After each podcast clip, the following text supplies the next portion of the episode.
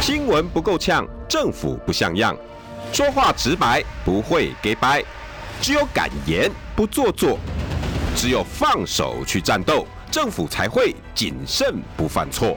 周一到周五晚上六点到七点，罗有志有话直说。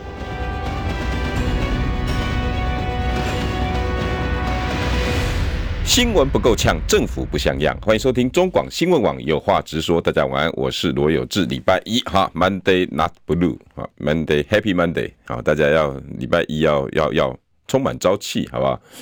虽然呢，每天负负面新闻啊这么多啊，大家应该还是嗯，我觉得台湾现在状况哈，让我比较忧心的是是非分明，这个已经这四个字似乎已经不见了。尤其在高等教育，嗯，我在看到唐凤成立数位发展部，然后有两个科室的名词啊，我我我听了之后，整个是觉得台湾怎么会沦落到如此地步啊？一个叫做多元宇宙科，一个叫民民主网络司啊，那。什么叫多元宇宙科？他自己也坦诚，的名字我想的啊，这个名字呢，呃，很有趣啊啊，因为我我本来要发展元宇宙，那前面多个多啊，多就很多多，那元宇宙，然后逗顿号，然后多元宇宙，那、你们怎怎么可以把它解成多元宇宙呢？所以一堆人在哭诉说，你是不是奇异博士当科长啊？哈，这样，呃，很显然哈，他就是在玩，他就在玩中央组织章程啊，他他没有把这种当做很严肃的一回事。没有当做很严肃，他就是在在在在成立一个部啊，比如说，比如我我这我这在节目上我也是这样讲，比如说哈，呃，我以前跑社会新闻啊，那我的名片呢叫东森新闻社会组组长罗有志，对不对？拿出去就很有看涨，对不对？至少我还是一个社会组记者组长这样。然后结果，如果如果我我我我我我们东森哈，把把东森新闻不当一回事哦，当做是很 play 搞笑，很很很有趣，我就把它的搞成叫东森新闻喝酒黑白两道组组长。那请问一下哈，我这个名片如果递给分局长啊，递给警政署署长，递给内政部部长，这是我跑的单位嘛哈？请问一下部长拿到的名片会怎么看我？他看我就是哦，你是喝酒黑白两道布哦。哦哟，你然后然后就开始揶揄，然后开始开玩笑，然后开始讲说哦，你的生活都是在喝酒哈，哦，你都黑黑白两道在一起哦。我跟你讲，我我我就不用谈了，我新闻也不用跑了。我相信今天找请来两位都做过呃投资，做过创业，做过业务，名片递出去给人家第一个第一个印象很重要。如果我名片递出去叫做喝酒黑白两道组组长，当然。很好笑，一定会变成一个话题，可是专业感就不见了。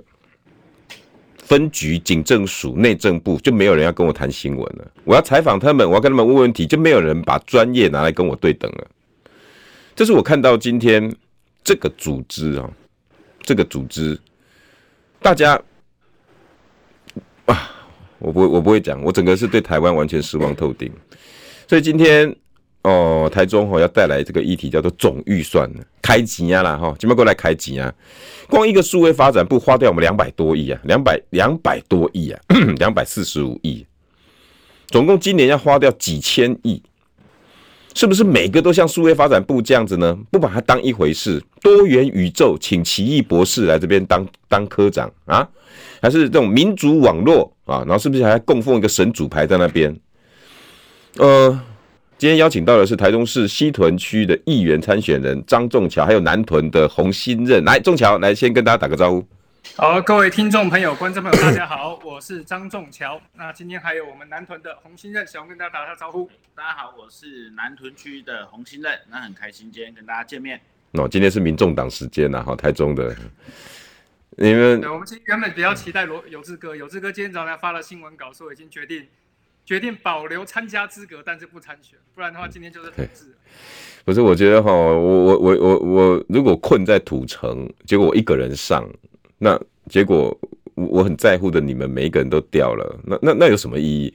我只不过把土城顾好而已，把我的家乡顾好。可是我台湾也是我的家乡啊，西屯、南屯、大安、文山、松山、信义，对不对？连大寮、林园，哦，然后那个这些选区，林鼎超的三重、泸州，我觉得这些人也很重要。我不能因为一个人的自私，我我我我我想要帮帮大家啦。可是今天看到这样议题，我真的是看得很难过。一个数位发展部花两百多亿啊，给我搞这两这个这两种这这这些，不要其他内内容都不要看，很多是叠床架屋，从科技部拨两个业务进来，从 NCC 划两个组织进来，然后我的好像好像拼装车，你知道吗？拼装车的开能办法也啊也就算了，你用本来这台车呢至少要好也有模有样的，结果呢那个门呢镂空啊，然后上面呢还还还还还还还断带。搞那种很花俏，但是不切实际，连个名片都递不出去的这种不组织不明啊。然后现在呢，总预算，你今天要跟我们讨论的是总预算，对不对？对。我吉隆凯克代，我我真的是看到这个，我我真的无言呢，也无言。仲桥，你你你不觉得？顺一下有这个的话题嘛？他这个编了两百一十一亿，嗯。可是我们最近最令人难过的，我们杀警夺枪案，整个警政署的预算居然跟他差不多。你一个部会没有多少人，你就编了那么高的预算。可是我们警察最在乎的，你说那个非致命型武器、镭射枪、勤务鞋、侧录机，这个你都是现在才说我要拨补，我要补齐，我要补足。那之前在做什么？那你之前做预算的时候，你到底有没有把这一些放到预算里面，然后去正确的招标跟执行？所以为什么说我们要今天想要讨论总预算？因为这个题目很硬，我都担心我很多听众朋友觉得。哇，要讲预算，很多数字会不会听起来不舒服？可是我们议员的工作其实就是要看预算，我们看你怎么编，看你怎么执行，看你政府怎么花。如果我们都不担心，都不关心总预算怎么编，那这个预算谁要来关心？那所以我今天也找小红一起来。为什么找小红？因为她有特别的意义啊。他是我们台中今天第一个登记的市议员，她去抢了头香排队。嗯，那这个第一，我觉得说不要是只有这个排队第一，或是选举第一。应该也是做事第一，看预算也是第一，那了解民意也是第一，对对对。那我们今天那个预算的部分哦，其实小红那边有个很好的议题，台电今年在总预算里面，我们居然要给台电增资一千五百亿，什么意思？台电自己原本的钱已经花完了，实质破产了，买不到能源了，所以政府必须在总预算里面。多增资一千五百亿给台电，这个大家觉得哎、欸，好像没有什么，我们台电都不会倒，我们政府很有钱，那台电不够，我们再送钱给他就好了。其实没有，这个完完全全影响到我们的产业、经济，甚至我们的居住。对，最近我们不是常常遇到停电，嗯，然后每次一停电，政府就说了，哎、欸，这次是小松鼠，然后上次是鸟，每一次都有尸体，然后这一次听说那个在高雄停电七千多户，这次那个凶手还活着，那只松鼠还活着。对，然后小红她之前就做了一个议题，嗯，她议题在南屯，我请她来解释一下这个议题。其其实，在电网的部分，在台湾也是非常的重要，所以我们在南屯就发生了一件事情，就是我们的高压电塔在南屯竟然还没有地下化。如果一些线上的朋友不了解南屯大概是什么地方，它其实，在台中换到现在而言，它其实是一个蛋黄区。就是一个蛮精华的地段。那大家有想过，在这么精华的地区，可是它的电网架构却是三十几年前的一个架构，那这样子其实让人匪夷所思啊。那其实我们有要求，甚至行文去给台电过，好，那他也开出了可行性的评估报告。可是我们后来就发现，那可行性评估报告是可以的，但是他也没有钱。那你在没有钱做的状态下，你的电网不去补足、不去维修、不去更新，那其实大家日后只会遇到更多的松鼠会出来去自首，说又是他们做错了。那城市的发展，它必然在高压电塔的电缆、电线的话，它是必须要走地下化的，它才不会有这些风险性去存在。甚至说，电塔现在在南屯已经三十几年了，那未来你不可能让它等到四十年、五十年，结果。它越来越老旧，那我们的台电都没有办法去做一个维修的动作。那其实，在能源部分的话，也是非常严重。我们现在一直讲求的是我们的二零二五要做净零碳排的一个动作嘛。那台电这个部分，它在能源政策上如果没有一个解方，那我相信我们在二零二五是不太可能做到一个净零碳排的一个动作的。对，我想。扩充解释一下我们的电网多脆弱。今天早上小红登记的时候，嗯，登记到一半遇到跳电，嗯哼，对，我们的电网已经脆弱到连日常的行政都可能会发生缺电的危危机。那我们最近政治人物其实也常常跑红白场，我自己就遇到两个月前在台北，嗯，我们在进行告别式进行到一半跳电，嗯，跳电完了之后怎么办？电脑、网络、音响全部都要重启，那个家属是多么哀戚，多么伤心，那个情绪到那个时候，你忽然跳电，那个心心里是可想而知，更加难过。嗯，对。然后我们的电网已经脆弱到如此，为什么？过去我发现蓝绿两党，你的执政你就不把国家的长远放在里面做考量。然后我先这样问呐，哈。你们今天要讨论叫总预算显示出国家危机，我们这次总预算到底编了多少？那为什么要从台电开始讲？好，我们的总预算这次花钱，我们准备要花两千两兆七千亿。嗯，我们的收入是两兆五千亿，所以中间还有个短差两千亿。嗯哼。那我为什么要从这个台电开始讲？因为台电的不，因为我们大家对总预算没有概念，政府当花钱的时候跟你讲说，我们今年哎。我们要顾大的，所以老人我们有照顾好，我们有健保补助，我们有什么补助？小孩子零到六岁，政府也帮你养，我们这边我们也有顾好。可是国家的总预算里面的很多细节，暴露出来是国家的脆弱跟国家的不足。那国家的脆弱跟不足的时候，他会偷偷的用借钱的方式，用财偿债务的方式，偷偷把它补起来。可是这有一天一定会变康，有点像是我们在刷信用卡的概念。他不断的刷信用卡，买好的礼物讨好选民，跟选民说：“哎，我们今年有什么样的福利？”隔天再刷一笔钱给女朋友说：“哎，女朋友，我送你这个钻戒好不好？”再刷一笔钱送给爸爸妈妈，爸爸妈妈说：“哎，这边是新的这个营养食品。”爸爸妈妈都觉得你好孝顺，老婆都觉得哇，你真是一个好老公，儿女都觉得你是个好爸爸。实际上我们国家没有那么多钱，这是信用卡刷刷出来的。有一天银行找你付钱的时候，你的卡爆掉的时候。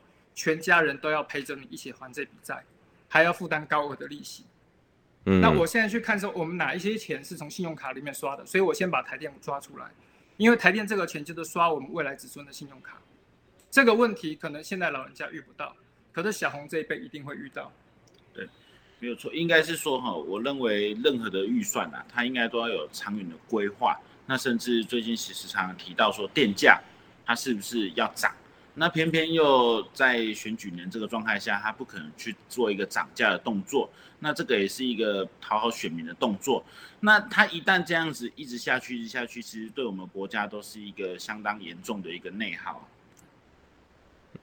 我举我举一个，诶、这个我举一个例子哈，我们国家的每一个营业单位好了，比如说台电，它就本身有一笔钱在里面，是可以帮我们去调整电价的。今年买的能源便宜，这个荷包就会大；明年如果说买的电贵，这个荷包就会慢慢缩小。可是如果这个荷包完全不够了，透支了，我们政府就需要补钱进去。这个就是刷信用卡的概念。可是每一次刷卡下去的时候，大家都没有感觉，就像我们年轻人在外面透支消费一样。哎，这个月钱好像不够，刷一下过了；下个月钱又不够，再刷一下过了。等于这边的收支一直不平衡。台电是一个大家都觉得它会一个收支平衡的部门。为什么我卖多我买多少电，我花多少电，收支基本上会平衡。偶尔不够的时候，我旁边有一个小水库，再来帮我们调配一下，它的收支还是会平衡的。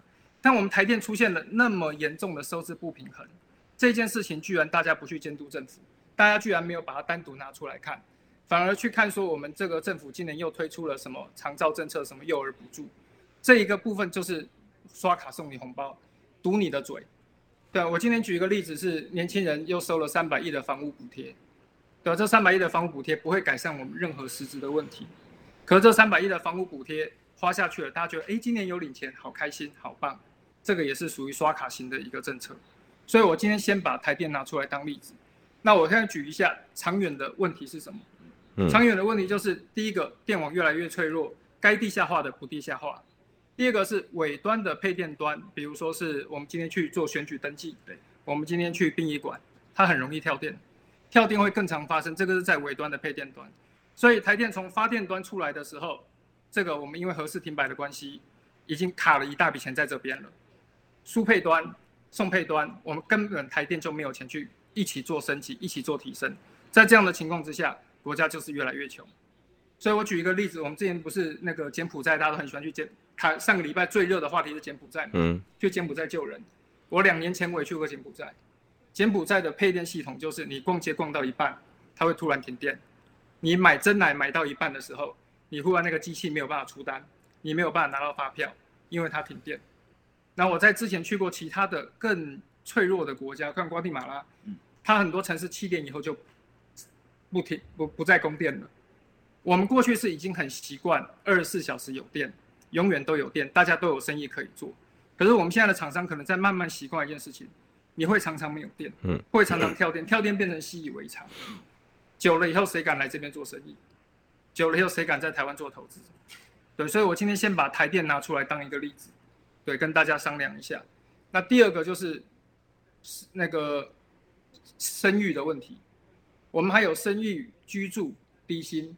可是我们这个三百亿，呃，我们之前的三百亿的生育补助，不是那个三百亿的那个房屋补助，就只是一次性的发出去，他并没有帮我们解决任何居住的问题。这三百亿有拿去盖社宅吗？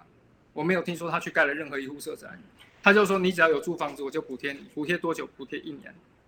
这就是一年型的政策，花出去了以后就没有了。嗯，对，所以为什么我找小红一起来？如果我们今天不一起来谈总预算，我们不一起来看总预算，被偷掉的台电第一个被偷掉，健保第二个被偷掉，劳保第三个被偷掉，我们的所有荷包里面都被偷得光光的。然后接下来我们把政府，我们都退休了，把这样的政府交给小红，小红上来之后，你有什么办法来救？小红没有任何办法可以救，基本上是无解啊。就以房房屋补贴这个政策来说，其实对我而言，我感触是蛮深的。因为大概就是我这个年纪，或者是小一点点的这个年纪，大概就是都是租屋主。嗯，那你说房屋补贴这个区块，租租金补贴一出来，哦。我遇到的朋友都跟我说，哇，我我又多了一点预算，可以去租好一点点的房子，嗯，哦，可能原本租到了可能只有五六平，嗯，他终于可以换到可能有十平左右的房子来做一个租的动作，可是他们都没有想过说，哦，那就是有当下这一年，那如果当这一年一过了，没有租金补贴了，这时候怎么办？他其实又回归到他又只能租得起。比较小平数的房子，那这个来，这个对我们年轻人来说，并不是一个长远之计啊。因为我就只有今年受到政府照顾，那我们也不可能去奢望说政府每一年都来给我租金补贴。政府应该做的是什么？他比如他规划好整个社会住宅，哦，或者是把整个租屋市场都可以透明化。那这样对我们这一辈的年轻人来说，才是真的有帮助的。我们买房子，现在高房价买不起。那我们如果连租金市场都这么不透明、这么黑暗的话，又者是我们年轻人要付出这么高的租金收入、租金的支出的时候，那我们再过十年、二十年，根本都没有办法去谈要不要买房子这件事情。小红旗当初来找我的时候，他是满腔热血说要做居住正义的这个议题。嗯，我后来才发现，原来没有这么简单。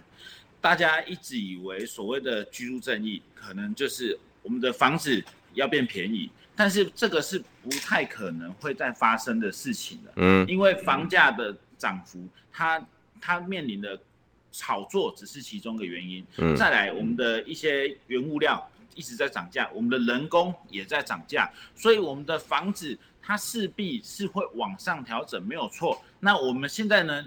房子的，就是不要让有心人士拿房子来做一个炒作投资的工具，好，甚至我现在在网络上看到，只要有人卖房子，打出投资自住两相宜这段话。我是会非常生气的那一个人，为什么？因为我认为住是一个基本人权，那你不应该去剥夺我们每一个人的一个基本人权存在。那我也相信现在的年轻人，你要他动不动拿出两三百万的头期款，其实，在台中啊，要买大概一千万左右的房子已经很偏了。嗯，你原则上是不可能住在像南屯这种地方的，你可能要往北屯去，你可能要往。大那个乌日沙鹿那边去，那你原则上你工作又要来市中心的话，那你的通勤时间其实是很长的。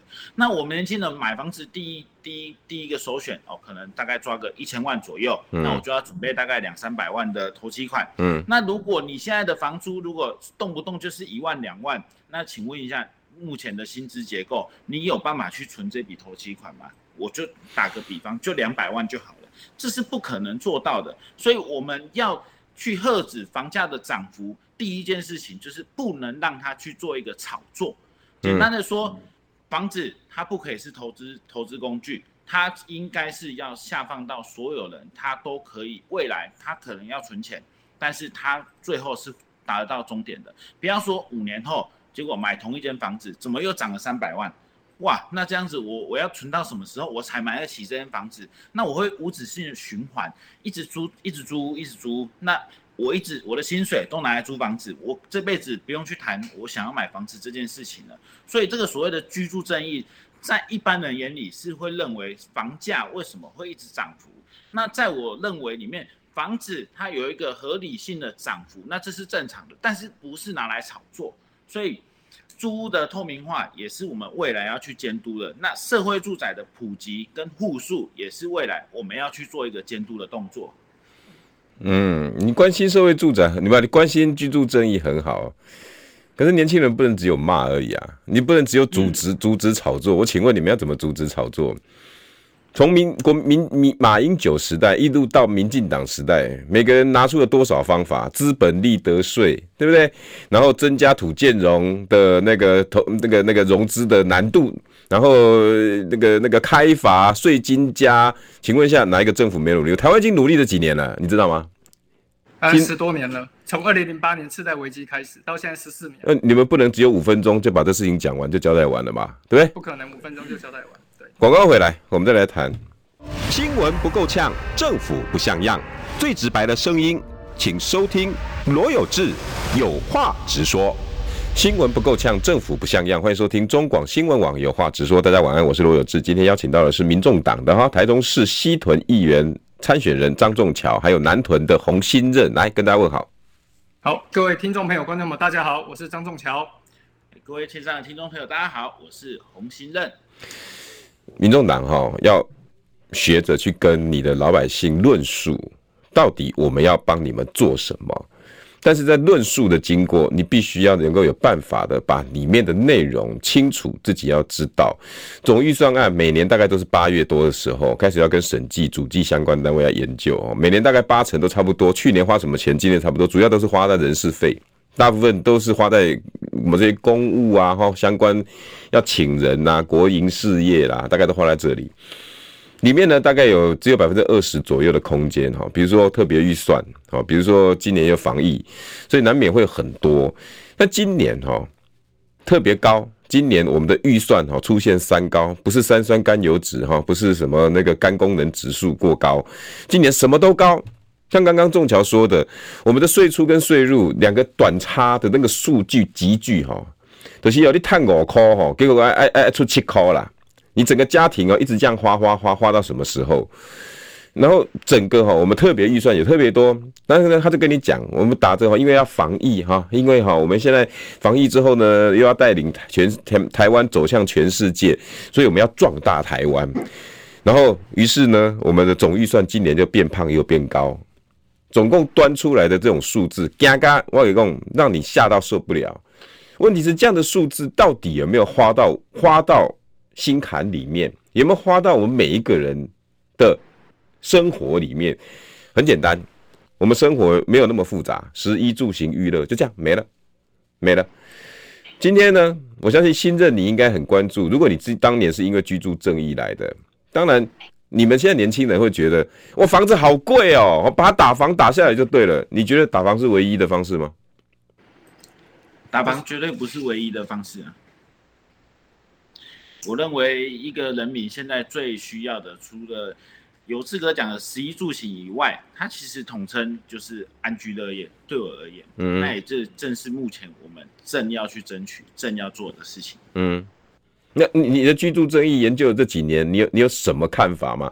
因为我讲过马政府、蔡政府，然后什么李徐国勇，都拿出一堆的那种，我我要我要抑制房价，资本利得税也炒的这样子了，对不对？当年刘义儒也被人家骂翻了，很多的那种大大家都一直在讨论，在讨论。请问一下，有人成功过了没？是没有人成功过，没有错，但是。我们还是必须努力。应该说，目前我对于整个高房价的市场来说，好，某某一区块的房子，它是属于一个自由经济的区块，因为就像车子一样嘛，嗯，它会有国产的跟进口的，嗯，那我相信房子也是，嗯，所以如果比较高单价的房子，那它有它的市场没有错，嗯，那我相对的，我今天要谈论的是一个人权，就是一个基本的权利，住住的安全，住的安心，我我相信我们台湾应该。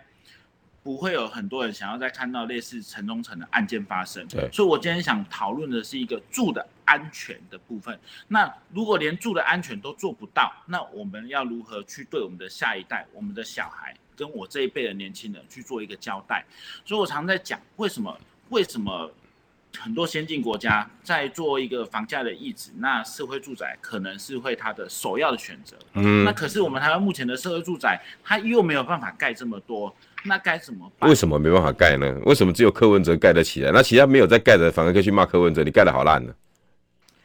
不不能说是因为说哦柯文哲盖的好，那我们就去骂别人。我我认为应该每个县市都有它的需求。它它的社会住宅的量，它其实是会有强度的区分。嗯，那以台中来说，南屯刚好是中高强度的，可是我们盖的户数大概就是五六百户，那远远是不及的，嗯、是不够的。原因出在哪里？未来我们可以要求我们的市政府，是不是可以用，比如说用奖励容积的方式？嗯，好像仲巧就有跟我分享过，在纽约。好、哦，它是可以跟所有的建商来做一个配合的动作。嗯，那针对你的一个水平线，你的收入水平线来决定你的房价到底是要多收还是少收，打了多少折扣。我们不希望社会住宅是一个一种类似像污名化，你你就是穷，你就是没有钱，你才住在那，不是的。社会住宅应该是给有需要的人。如果你今天的收入水平没有这么高，那政府就帮你打折。嗯那你的收入水平如果比一般人好，那你也想住在这里，那你就是比别得比一般人付出的还要多的资的租金。嗯。那我觉得这个才是一个相对合理的，那的社会住宅量它才会变多。应该说，我不认为这个东西叫做社会住宅，因为我觉得社会住宅这个名字它太沉重了。嗯，应该是说我们的政府到底有没有办法规划给我们人民一个住得好的地方？不要讲住得好，住的安全的地方，那我觉得这个还是我们首要来去做的。因为你连住都住不好了，你要去跟他谈什么其他的，更不要说是什么你要去补贴人家生育小孩的一些补贴，他连住都有问题了，连吃可能都有问题了，他怎么会想要生小孩？那我们下一代又面临到少子化的问题，那我们现在的小孩一个小孩，我要照顾两个爸妈，可能爸妈上面又有阿公阿嬷，那这个对我们这一代来说都是一个非常沉重的负担呢。可是我们现在连一个最基本的住都搞不定，所以现在你关注的是所谓的一般庶民，不是那种投资型的建设或什么，那个又是另外一个层次，那个要打房又是另外。那你觉得应该要从社会住宅开始做起？然后防灾型都更类似这种方法，对，对，那那你你观察到有什么？除了你，你可以讲具体一点，社会住宅为什么现在盖不起来呢？这个盖不起来的原因，我觉得各县市政府其实没有那么多的能量跟强度发包。我其实上次跟那个李宏源前部长聊过之后，我就发现我学到很多，嗯、学到一点最多的就是我们不要觉得政府是万能的，嗯、政府不是万能的，很多小的县市。它的工程人员就这么多，它能够去处理一年发包的量能就是有限，所以台北市它当然它是台湾第一大市、第一大直辖市，它有这样的量能，有这样的公务员，良好的公务员可以帮他发包，可以帮他设计、帮他规划。可是到了台北市以外的城市，不见得他们的公务单位有这样的能力。所以我那时候说那个新竹的球场也是我们要去怪小智，但是新竹的人口跟它的量体系就不高。他能够设计规划一个好的球场，他的公务员本身的量能就是有限的，你又塞给他很多钱，他原本一个小三亿的工程，你硬给他塞成了十几亿，他根本没有那个能力去处理，所以做不好也做不完。那同样的，今天就算今天中央政府拨了钱下来，给我们各地县市政府说，你们拿去盖社会住宅，我要设计、发包、监工，一直到发照，整套流程做下来，很多县市政府根本没有那个能力。那怎么办呢？我总不能一直在抱怨呢、啊，一直说没有办法，没有办法，没有办法，那怎么办呢？对，所以我我个人我一直在倡议或是提出的办法是，嗯，政府不要自己盖，嗯，我宁愿跟建商合作，我用奖励容积率的方式，我跟你抽你要在我这个县市盖房子可以，你的执照都是我审的嘛，你的使用执照、你的建造都是我审。嗯，你要跟我来快速的拿到使用建造执照，你要奖励容积率，我一栋房子你盖一百户，我跟你抽十户，嗯、这户十户是我随机抽的。嗯，抽完了之后，我市政府只做一件事，包租代管，有点像抽税的概念。嗯、那盖房子谁最会？我觉得建商最会。你让建商盖，建商发展，我跟你抽就好。当然验收你自己要想办法验了，因为你要卖给一般老百姓。这个其实是很多世界各国正在做的一件事情。住宅政策是一个很复杂的议题了啊！但以前我们都太过简化了。来，广告回来，我想再问清楚一些其他问题。新闻不够呛，政府不像样，最直白的声音，请收听罗有志有话直说。新闻不够呛，政府不像样。欢迎收听中广新闻网有话直说。大家晚安，我是罗有志。今天邀请到的是台中市西屯议员参选人张仲桥，还有南屯的洪新任，两个都是民众党的哦。来跟大家问好。各位听众朋友，大家好，我是张仲桥。各位线上的朋友，大家好，我是洪新任。你们今天要讨论的是总预算案哈。现在总预算案现这一次壮大台湾，壮到壮到头破血流。我想，如果到时候赖清德接这个总统，大概会死得很惨的。从这几年哦，防疫一直加码，一直加码，八千八百亿开了去，然后水没有好的再加再加，更不用说有多少的新竹棒球场啊，不多多少以后有问题要解决的，我们都一直靠的这台积电，台积电，台积电，台积电。那其他的产业呢？我们现在资金呢？我们的我们刚刚新政也讲了，我们连住都出了问题。一个房价十几年搞不定，这就是我们现在台湾呢。每一个政客呢，全部都在骗人，跟你讲说我要打房，然后囤房税却不加，哦，就做个假动作。你刚刚新政也讲得很清楚嘛，重点不在于不能涨房价。我说实在的哈，每一个每一个政权，从马英九到蔡英文，都一直跟你讲房价好高，房价好高，房价好高，高你个大头鬼嘞！我我很讨厌一种指数，叫做痛苦指数。我不晓得这已经多久以前的理论了，这有没有四十年的理论了？从英国一路到现在，痛苦指数，痛苦指数，什么叫痛苦指数？一个房价哈，要多少年不吃不喝才能够买得起？超痛苦，这叫痛苦指数。但是后来呢，一些一些房产专家或者是世界各国的对建筑的理论，发现这个里面有很多的 bug 在。因为以前听起来很好像很有道理，都喜欢这种哦文青式的那种和酸民式的喊法。一千万的房子，我每个月哈只有四万块，我跟你讲，我两百五十个月不吃不喝啊，我才能买得起啊。人生哈一年只有十二个月，我要十几年啊，除以十二不对，我要二十二年不吃不喝我才买得起啊。你看我如果从三十岁买到五十二岁，我才还得清啊，好痛苦啊。这里面有多少谬误，你知道吗？那些政客根本没有在跟你真正讨论问题。第一，请问一下，一千万，刚刚新任也讲，连打多少下来？你这几年用尽任何方法，用尽任何技巧，资本利得税、囤房税，哎，干他不爱嘞。然后所有的连土建融的资金的管控，棒最棒。然后啊，别人、我们都看得很清楚啊，这么的虚虚实实，好吧，给你打下来，好不好？九百五十万，再除以四，请问一下变多少？还不是二十年，还不是将近二十年哦，不哦，还是二十几年，不是吗？请二十二十两百多个月，不是都是这样吗？请问两百四十二个月跟两百五十个月是差到哪里去哈？一样的道理嘛。那分子增加的快还是分母增加的快？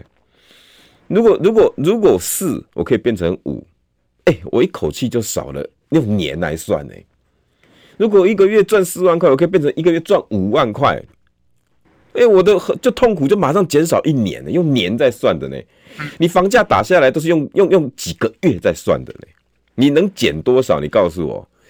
不要说你们南屯啊，台北这么打个两万一平两万块下来已经不得了了，蛋黄区都在骗人呐。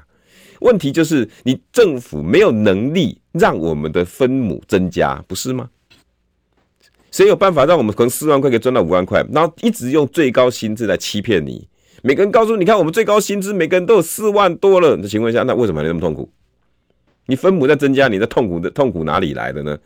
都在骗人，都在骗，每天都一直骗。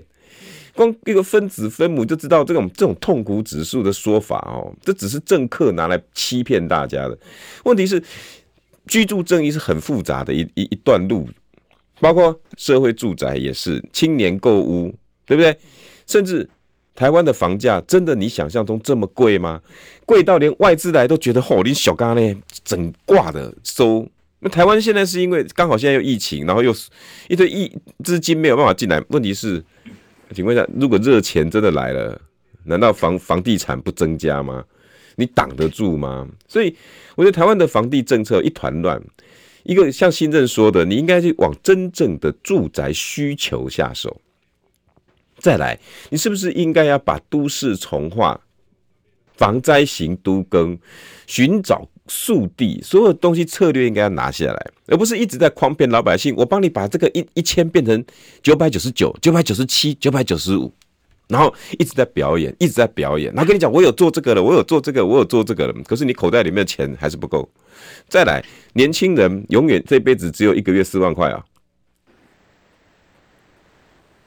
可能吗？那个，如如果只有一辈子四万块的话，那是真的就是大家的无能跟这个产业的失衡了。所以房房价，请问新任你觉得该怎么做比较好？房价的部分啊？不行，对，提高收入，对，其实应该说哈，我的诉求很简单，住得好，那住得到，那这是会比较重要的。那相对的，像有志哥刚刚有提到的，那我们的年轻人的总收入，那是不是账面上呈现的是真的？我们的国家一直在说，刚刚有这个提到的，哦，我们现在的平均收入，呃，一个人有四万五万。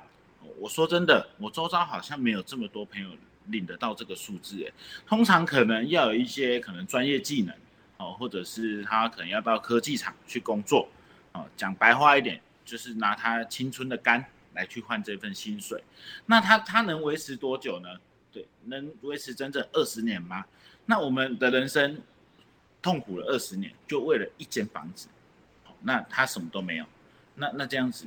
我们其实出了台北市之后，在台中哦，三万块钱对于这边年轻人来说算是平均线，所以大部分都是用三万块活着。为什么说现在一直强调说要住得到跟住得好？我说住得到这一点，其实是我们想要做的，就是我们的房租不应该让它跟着市场走。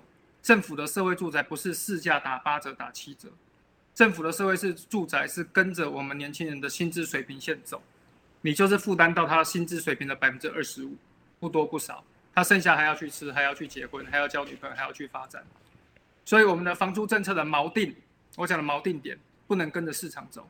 可是今天我们刚有这个提到，很多的热钱会进来，会把房价进一步的炒高。炒高的同时，如果我们的薪资没有跟着房价一起上来，中间的落差，我们政府的社会住宅定位的定价要怎么定？所以之前我们第一波定价，柯文哲自己都承认，柯主市长都说他定价定错了，我不应该用市价来定，我应该用收入来定。所以我在中部，我一直倡导的第一个是跟建商参与合作，让建商来盖，我们直接跟建商抽趴数，抽十趴，一百户抽十户，这第一点。第二点是我们包租代管的时候，我们是根据年轻人的，第一个是收入，第二个是他家户人口到底有多少。他现在是一份薪水带两个孩子跟一个太太四个人，他的租金理所当然就要低一点。他今天一个人，他的租金就可以高一点，这个不需要齐头式平等。实际上，这个观念在很多地方都有在实施，但台湾还没有这个观念，我们就是还在跟着租金走，所以很多年轻人他租不到，租不起。所以我们之前我跟有志哥上次做了一个那个 Uber 外送平台，那个我看了很难过，爸爸半夜十点钟要带着女儿跑 Uber，为什么？生活压力太大。他带着女儿跑 Uber，那女儿的教育在哪里？女儿的安全在哪里？女儿的休学在哪里？这个又转过来变成社会成本。所以，我们今天总预算里面多了一个，说我们要解决少子化危机，我们要花两百八十二亿。这个在总预算里面编出来，这笔钱有没有办法省？这笔钱是可以省的。我们只要租得到，年轻人社会住宅的价格比较低，他养儿育女，他不需要多准备一套房，他不需要多准备一间房间给女儿、给儿子。台中市现在有很多情况是，我们又回到了二三十年前，家里所有男生睡一间，家里所有女生睡一间，因为家里只买得起两房。我们生活品质是倒退的，然后这样缺电的危机，我们发现现在只要风灾一大，哦，或者说是什么不稳，马上缺水，缺水之后又缺电，这个在总预算里面，它显示的是台电已经要倒了。那这个是可以经过我们的政策设计，让这些事情不需要发生，很多钱不需要花，不需要在总预算里面不需要叠得越来越高，让他觉得说今天这是政府的一个恩惠，我又准备了好多的钱发给你们，你们要对我感恩戴德，你们年底要把选票投给我，这个费用的痛苦是政府在政策上面就可以先拟平掉的，就不需要发生到的。可是今天加注在我们身上，对小红他今天出来，小红他其实是一个企业主，小红在看起来很年轻，你手下有多少员工？我我手下有三十个员工，有三十个员工。你一开始出来做什么？我我其实我的起家其实跟大家很像，我是打工族。我大学高中的时候就开始做打工的工作，就是大家想得到餐厅的端盘子肯定做过，好，更不要说麦当劳，好，麦当劳大夜班我也上过蛮长的一段时间。后来我才自己去创业，那创业其实也没有这么的顺遂啦。我是从一个洗机车来做起家的一个动作，那后来慢慢的才转型到去做一个传统的机车维修，哦，甚至到三年前的跨足到电动车的产业维修，那才一路走到现在这个样子。所以我的人生观跟现在大多数的年轻人一样，唯一不一样的只是差在，我有一个小小的企业。那但是这个东西也没有办法带给我一个让我可以生活非常的好，或者是可以进入到财富自由的阶段。讲白一点，饿不死，但是也没办法太有钱。这个就是目前现阶段台湾的年轻人的困境。那我也会希望说，我的员工，我底下的伙伴，好，每一个人都可以领到很好的薪水。刚刚有讲到的一个基准线。我们的目前基本工资大概是只有两万，我记得两万五千多嘛，哎，但是我六千八，哎，哦，两万六千八了，对我从来没有发过这个薪水，哎，原则上在台中你发这个薪水给他，他他会饿死给你看，好，台中的基本薪资像我们在发原则上就是三万块起跳，三万二、三万四，他才有可能会来工作。所以基本工资这个东西完全没有办法去做参考。如果有老板愿意用这个薪水还请得到员工哦，我觉得那个老板应该是算是运气好了。好，你你这样子根本让你的员工是没有办法生活的。那你已经发到一个三万多块了的薪资给他了，那我们也是尽我所能，因为我请的员工他年纪会跟我差不多，或者是小一点点，我们当然会希望说他们可以过得好一点点。那但是我们很清楚明白看到了。你小小的企业主，你根本没有办法去改变什么，那你只会让你的员工跟着这个世代的洪流一起痛苦下去。那我们也会想想要想办法改变现况。那就像有志哥说的，你要拿什么出来改变？我们也很希望说，整个政策它是一个很理想化的，它可以为我们的下一代做改变的。偏偏就是目前没有人可以去了解说，年轻人他到底需要是什么，他可以做的改变是什么。那这个是让我非常难过的一件事情啊！不是，你要告诉我们啊，现在年轻人到底是在想什么？他们需要的是什么？我也年轻过啊，嗯，我不觉得现在的低薪应该是被人家无限抱怨的。我们现在把低薪两个字好像变成了对变成了台湾的共业一样。我以前第一份薪水是两万三千块，我不懂，我现在还有还有还有低薪两个字可以套在我身上吗？你我现在过得很痛苦吗？我五十岁，我现在过得很好啊。为什么不断的把议题是套在低薪低薪，然后又要把全世界的老板全部拖下水了，然后就把所有低薪怪罪在全台湾？现在就是大家都是低薪，就是这些老板很混蛋，都是不给人家钱，没有低薪这种议题呀、啊。台湾现在真的还有低薪这个议题吗？我觉得会有哎、欸，辉志哥。我我我说我意思是说，只有这个议题，我我们能不能给我们市场，我我们的就业环境更多健康的渠道？我觉得我们应该谈论讨论的是这种东西，什么可以让我们的产业更好，让年轻人可以赚更多的钱，不是动不动就拿低薪出来说，现在都好低，都好低。刚刚新政自己也讲，什么企业有发过三万块的薪水啊？请问一下，这还有三万块的薪水吗？所以没有没有真正实质低薪这种东西，但也有，我知道现在年轻人的薪水确实不够。跟现在的物价通膨比起来，跟二十年的成长确实比不上。我们社社社会你呀，你没开的钱，跟你那边钱是不讲的啦，跟你谈的钱是不讲的啦。问题是我们不能只抱怨这样子的事情存在而已，我们还有什么东西可以做？产业规划有没有可能去做？对不对？我们我们我们的资本资本市场是不是可以更健康？我们的从先从国外赚回来的外汇，然后再从外汇怎么分配到我们台湾的产业，然后再从房价，那是一个很复杂的课题。可是我们现在很喜欢把一个很简单的事情拿出来一骂完就没事了。比如说房价超高，你买不起当然觉得高啊。可当你买得起的时候，你觉得房价高吗？我以前年轻的时候，我也觉得是金华吃一个铁板烧好高哦，好贵哦。我干嘛要去吃金华铁板烧呢？我不能去吃大埔吗？我不能去，我我我我也我觉得大埔也很好吃啊。我既然一个月只有两万八、两万三，我去吃大埔铁板烧啊。我我要给自己更多的人生规划跟努力。我要我要要求我的公司应该要，我们要一起，国家帮我什么，我能帮国家什么，我们一起来做一个什么事情。可是我不会只是一直在抱怨说，金华铁板烧我都吃不起，为什么不让我吃金华铁板烧？我只有两万三呢，为什么让我吃金华铁板烧？我觉得我们好像把这议题宠坏了。我们好像只专注在讨论说我们社会有多不公平，我们社会的多低薪，房价多高。可是台湾的未来那一块好像没有人在讲了。有没有可能做好都市规划，做好那个速地整合，做好其他，然后我们的过那个那个那个产业环境更好？